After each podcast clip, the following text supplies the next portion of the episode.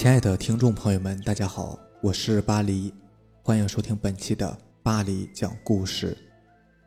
咱们今天第一个故事的名字叫做《鬼婆婆》，来源鬼大爷故事网。话说在解放前，小篱笆村有个小名叫做老黑的孩子，不是因为他长得有多黑，而是因为他娘生他那天正好赶上十全日。那天接生婆进屋的时候，天上还是火辣辣的太阳。可等这孩子生出来，接生婆抱着他，脸贴着脸看了半天，说了一句：“刚才看着还挺好的，这会儿咋越瞅越黑呢？”再瞅周围，这屋里咋黑的，啥也看不见了。接生婆还以为是自己眼睛瞎了，差点把孩子给扔了。可就是这么个巧合，再加上他爹也没有什么文化，就干脆给他取了个名字老黑。当年为了阻止日军西进，蒋介石政府采取以水带兵的办法，下令扒开花园口，造成黄河决堤，改道形成大片的黄泛区。后来到了一九四二年，又闹起了大饥荒，老黑的父母先后饿死。那时老黑才十岁。村子附近的树皮、草根都让饥饿的灾民给啃食干净了，没办法，老黑只好一个人。端着个缺口的破碗四处乞讨。这日，饥肠辘辘的老黑正走在讨饭的路上，突然听到几声青蛙的叫声，老黑心里高兴极了，就赶紧循着声音找去。可是等他拨开草丛一看，顿时一阵的恶心，要不是腹内无食，他非吐出来不可。只见草丛里边躺着一个人，说是人，只不过这会儿他身上的肉好像被什么吃了。血肉模糊，有的地方还露出了白骨，完全是一个被剥了皮的血骷髅，样子恐怖极了。那个蛙鸣叫就是从血骷髅里边传出来的。在那个灾荒年代，发现个死人并不奇怪，而这青蛙吃人肉，老黑还是第一次见到。而那只青蛙也似乎不怕人，不但不跑，反而冲着自己呱呱的叫着。不过这会儿的老黑。饥饿压过了恐惧，他哆嗦着将手伸进了血骷髅里，把那只青蛙给拽了出来。嚯，这只青蛙又肥又大，足有一斤多。老黑在河边将那只青蛙开膛破肚，在扒皮的时候，发现这只青蛙嘴里边竟然长有牙齿。由于吃青蛙不用吃头，于是老黑就把头和肚子给扔了，就剩下两条跟鸡腿差不多大的青蛙腿。他点起了火，烤着青蛙腿，就这样半生不熟的一口气吃完了。回到家之后，老黑就感觉浑身发冷，不住的打哆嗦，特别是到了半夜里，肚子开始胀起来了。开始好像是气，后来觉得那口气慢慢的在肚子里边形成了一个疙瘩，就如同怀了孕一样。就这样折腾了一天，第二天老黑起来。发现自己的衣服都被撑得不能穿了，而更令人奇怪的是，这大白天的在太阳底下，为啥感觉不到热呢？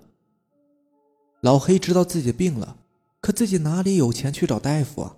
在那个年代，死个人就跟死了一只小猫小狗似的，更何况自己是一个没有人管的孤儿。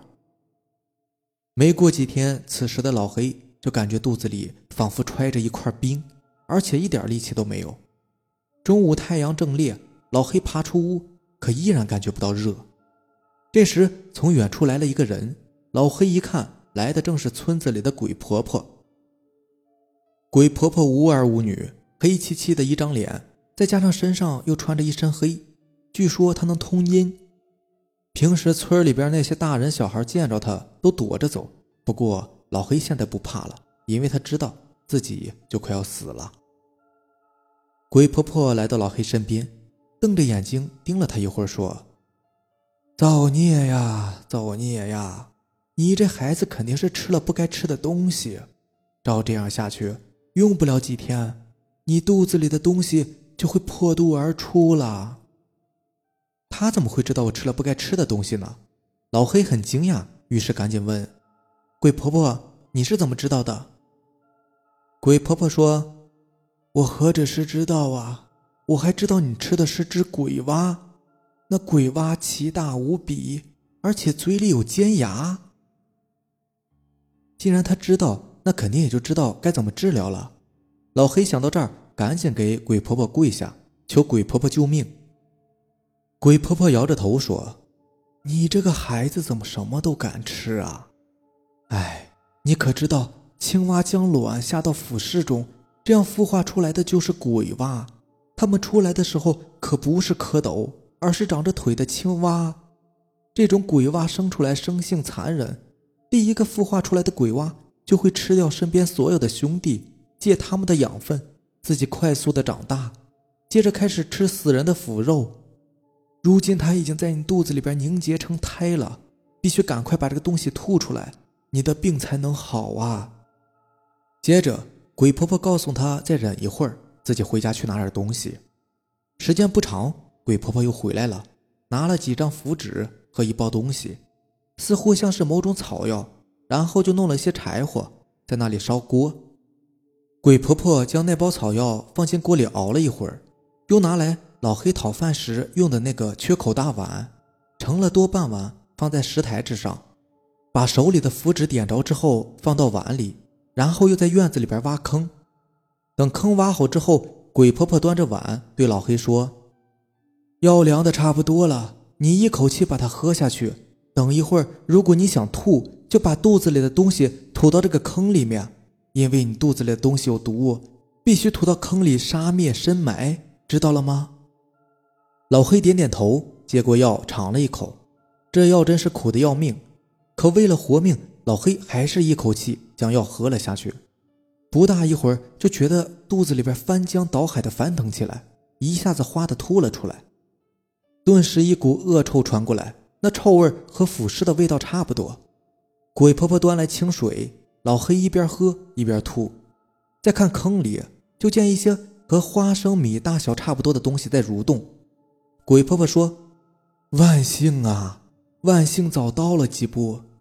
这些东西一旦孵化，它就会在你的肚子里边吞食你的内脏，最后钻到你的大脑里，让你成为会动的活死人。”说完，鬼婆婆又在坑里撒了一些生石灰。等热气散去，就见那些东西全都已经枯萎了。然后，鬼婆婆又把坑埋上。鬼婆婆问老黑：“现在肚子还难受吗？”这时，老黑才想起自己的肚子，赶紧朝着自己的肚子看去，只见肚子已经消下去了，于是高兴地说：“鬼婆婆，我的肚子已经不疼了，也不胀了，那种冰凉的感觉也没有了。不过，我现在感觉很饿。”鬼婆婆听到这里，看了看他，微笑着说：“哎，你可真是一个苦命的孩子啊！你我有缘分，我一辈子无儿无女，你就将这个鬼子去掉。”叫我婆婆，做我的孙儿可好啊？老黑一听非常高兴，赶紧又跪在地上叫婆婆。从这之后，祖孙俩相依为命。故事到这儿也就讲完了。要说在那个年代呀，灾年乱世道，人命如草芥。哎，不说了。当年爷爷讲这个故事的时候，是眼里边含着泪讲完的。现在生活条件好了。大家都长在幸福窝里，有谁还会去相信，在那个大饥荒的年代挣扎着活下来的他们那种种的离奇的遭遇呢？第二个故事的名字叫做《闹鬼的加油站》，作者灵异有约。这个世界上总有匪夷所思的事正在发生，或许下一秒就会落到你的头上。说完这句话。表哥把桌子上的红茶一饮而尽，转身头也不回的离开了。我静静的靠在椅子上，回味着他刚才讲过的故事。一层细密的汗珠从我的额头渐渐的渗出，端茶杯的手都变得酸软无力了。表哥是一个货车司机，每天往返二百多公里运输海鲜，因为是活物的关系，必须保证时效。也正是因为这样，加班加点儿开夜车也就成了家常便饭。这对于一个有着二十年驾龄的老司机来说，的确也算不上什么。可是两个月前，他大病了一场之后，毫无征兆的辞掉工作，回了老家。我在见到他的时候，着实让我吃了一惊。原本两百多斤、身材魁梧的他，暴瘦了至少七十斤。深陷的双眼早就失去了神采，暗灰色的脸像极了大病初愈的人。细问之下，他道出了原委。这一切还得从两个月前那次出车说起。那天，表哥很早就起来，装了满满一车的海鲜，运往两百公里外的县城。按照正常时间，最多中午他就可以到达了。可偏不凑巧，那天高速上发生了连环车祸。等他从高速上下来，已经是晚上十一点多了。好在随身带的氧气还能支撑一阵子。趁着夜晚车不多，他开始一路狂奔。一个小时后，油表亮起了红灯，这才想起来早晨出门的时候居然忘了加油。好在前方不远处就是一个加油站，那时候已经是晚上十二点多了。这附近很荒凉，看不到几户人家，更何况到了这个时候。大家早就睡了，偶尔一辆车经过，也是迅速的消失在黑夜里。这个加油站有三排加油机，但只有一盏昏黄的灯光在闪烁着，其他地方都是漆黑一片。一个戴着帽子、脖子上围着白色纱巾的女员工，此刻就站在第三排的加油机前，手持加油枪，嘴里还不停的说着什么，因为声音太小，根本听不见。表哥瞪大了眼睛，死死地盯着那个正在加油的女员工，嘴张的能塞进一个拳头。因为表哥看见那个女人面前空空如也，什么也没有。汽油滚滚地往地上流淌着，女人却浑然不觉的依旧在说着什么，似乎很开心的样子。表哥努力地往前凑，想要看个明白，忽然手不小心地按在了喇叭上。急促的喇叭声划破了死寂的夜晚，表哥自己也被吓了一跳。那个女员工回头看了表哥一眼，喊了一声：“别急，给他加完就给你加。”那一刻，表哥的血液都凝固了，就这样木然的看着那个女人继续往地上加油。过了几分钟，那女人缓缓的走了过来，说：“不好意思啊，那个司机是外地的，不太认识路，我就多说了几句。”说完。提起加油枪，开始加油。表哥走下车，来到那个女人面前，低声的说：“你看那儿。”女人顺着表哥的手看过去，瞬间惊呆了。就在加油机旁边的地上，有一大片脏兮兮的油渍，上面还扔了几张崭新的冥币。那个女的当场就懵了，一屁股坐在地上，眼睛瞪得像铃铛一样，说不出话来。表哥把她从地上拽起来，递给她一瓶水。女人一口气喝光了，结结巴巴地说：“刚才，刚才明明有一辆红色的雪佛兰轿车在加油啊！”女人边说边疯狂地在自己包里翻找着，不大会儿，颤颤巍巍地拿出两张面值一百元的钞票，不过那是两张冥币。表哥不知道此时此刻应该说什么来安慰她。那个女人说：“大哥。”你能跟我进去查一查监控吗？出了这样的事，我得给领导一个交代呀！看着他楚楚可怜的样子，表哥实在是不忍心拒绝，就和他一前一后往屋子里走去。走着走着，表哥突然停下了，他觉得心里好像是被什么东西狠狠地刺了一下，全身的汗毛都疏离了起来，豆大的汗珠从脑袋上落了下来，因为就在刚才经过照明灯下面的时候。他看到那个女人居然没有影子，她的脚也是悬在空中的。电光火石之间，表哥回过神来，掉头就往回跑，拉开驾驶室的门，打着火，一脚油门下去，汽车发出巨大的轰鸣声，窜了出去。表哥看了一眼后视镜，好在那个女人还停留在原地，昏暗的灯光看不到她的脸，但是清晰的看到。他的头弯了一个不可思议的角度，天知道那会是一张怎样恐怖的脸呢？车子飞速的行驶着，表哥忐忑的心刚刚有些放松，就看到在不远处的前面有一辆红色的雪佛兰轿车正在缓缓的开着。更诡异的是，不管自己开的多快，那车就在自己前面五六十米的地方。表哥几乎崩溃的时候。被一阵喇叭声惊醒了，他把头转向侧面，那个幽灵般的红色轿车此时就在和自己并排而行。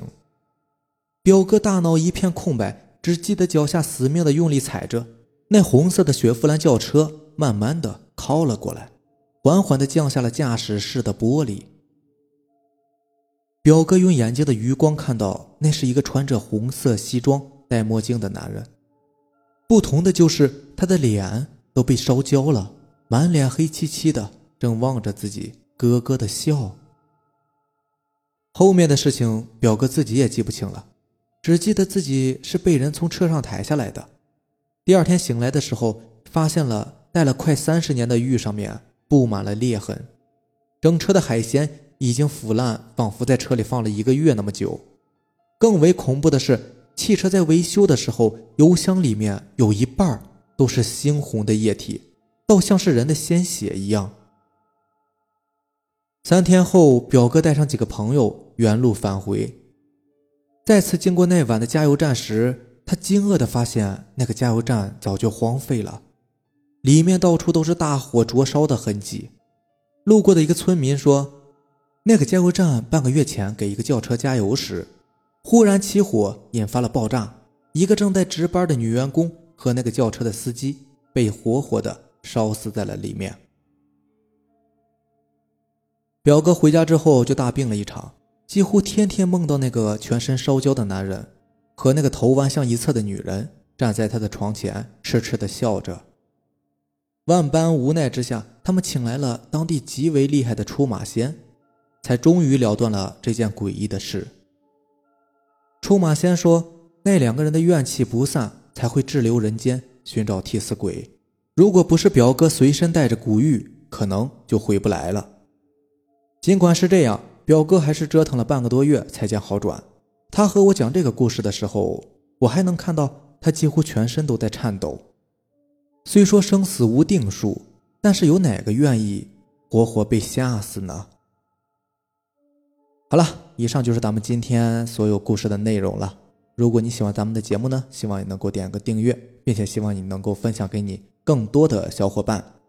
另外呢，如果你也有比较精彩的故事想要分享给大家的话，可以加我的微信 QQ 四五七五幺七五二九。好了，那让咱们明天见吧，拜拜。